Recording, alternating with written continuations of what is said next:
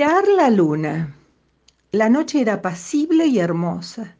A mi alrededor todo era quietud y en el aire flotaba un no sé qué extraño y fascinante. El cielo estaba totalmente despejado y me pareció un océano lleno de misterios. De pronto, sin saber por qué, me dieron ganas de mirar la luna. La busqué y la busqué con la mirada y nada.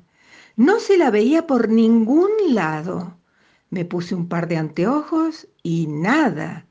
Me los saqué, los limpié cuidadosamente, me los volví a poner y nada. Recordé que tenía un potente telescopio portátil. Me pasé un rato largo mirando el cielo a través de su lente, pero la luna no aparecía por ningún lado, ni siquiera opacaba por su presencia. Nubes no había ni una. Estrellas, un montón. Pero la luna no estaba. Me fijé en el almanaque. Era un día de luna llena. ¿Cómo podía ser que no estuviera? ¿Dónde se habría metido? En algún lugar tenía que estar. Decidí esperar. Esperé con ganas, esperé con impaciencia, esperé con curiosidad, esperé con ansias, esperé con entusiasmo, esperé y esperé. Cuando terminé de esperar, miré al cielo y nada. Cuando pude sobreponerme a mi decepción, me serví un café. Lo bebí lentamente. Cuando lo terminé de tomar, la luna seguía sin aparecer. Me serví otro café. Cuando lo terminé de tomar, ya había tomado dos cafés, pero de la luna ni noticias. Después del décimo café, la luna no había aparecido y a mí se me había terminado el café. Paciencia, por suerte, todavía tenía.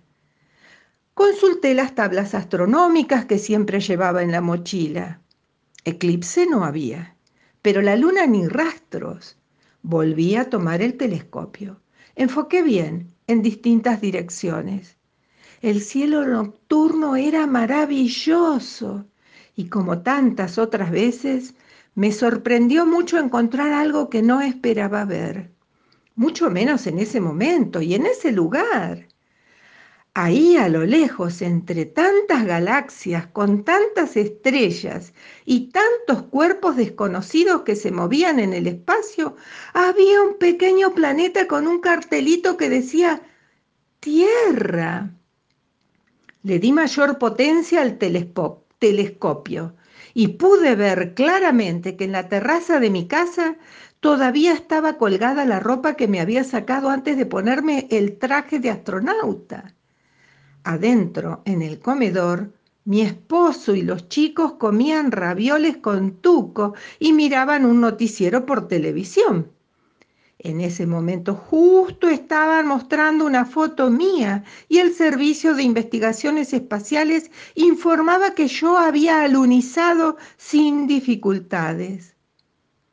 Me tranquilicé y me quedé afuera, disfrutando serenamente de la noche, mirando todo con la boca abierta, absorta en vaya a saber qué, tan distraída como siempre totalmente en la luna.